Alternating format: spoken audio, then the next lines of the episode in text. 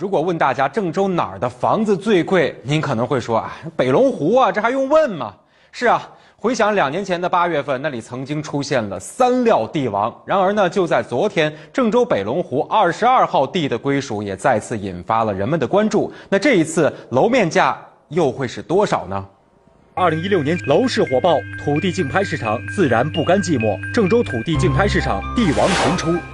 二零一六年八月十八日，经过二百三十三轮的争夺，金茂置业以总价三十五点一亿元拿下了北龙湖十四号地，不含建设成本的楼面价就高达每平方米三万六千九百一十五元，一举夺得了地王的头衔。一六年那个涨是非理性的啊，也是旱地拔葱似的，哗一下涨上去了。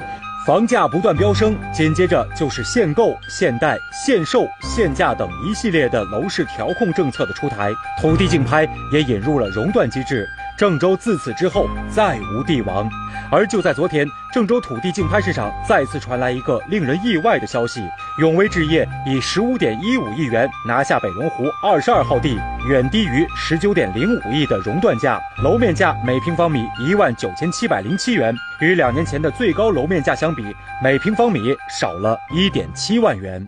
如果把它的时间给它放在二零一六年。我认为它有可能就是逼近四万，为啥？因为它比二零一六年那时候的地王的地理位置更好。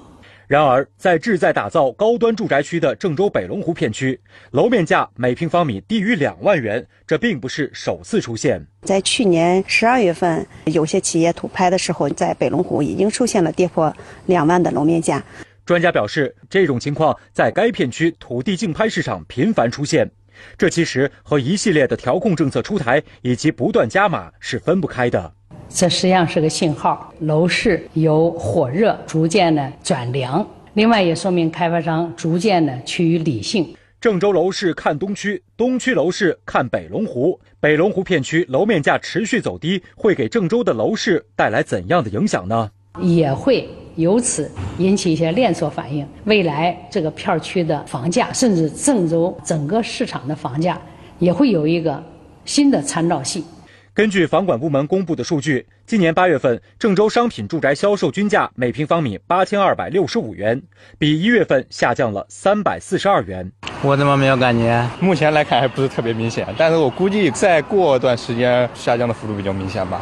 咱现在的看到了。这个比较高的价格的房子，那也是一六年的时候拿了地，那一一六年拿了地，地王频出，这个成本在这搁住了，它没法给你明显的降。郑州的商品住宅均价呈现走低趋势，那么这会不会吸引刚需族下手买房呢？我如果要买房的话，应该不会，我会等一等。应该不会吧？一般都是买买涨不买跌嘛。对于目前郑州的楼市，很多有购房需要的人还是持观望态度。而对于刚需族，专家也给出了一些建议。未来一段时间，至少明年上半年，楼市应该是保持平稳，甚至郊区的一些房子还有可能会微降。那么这时候优惠政策这也比较多，所以这时候你买房，呃，挑选余地大，而且还能够，呃，得到一定的这个优惠。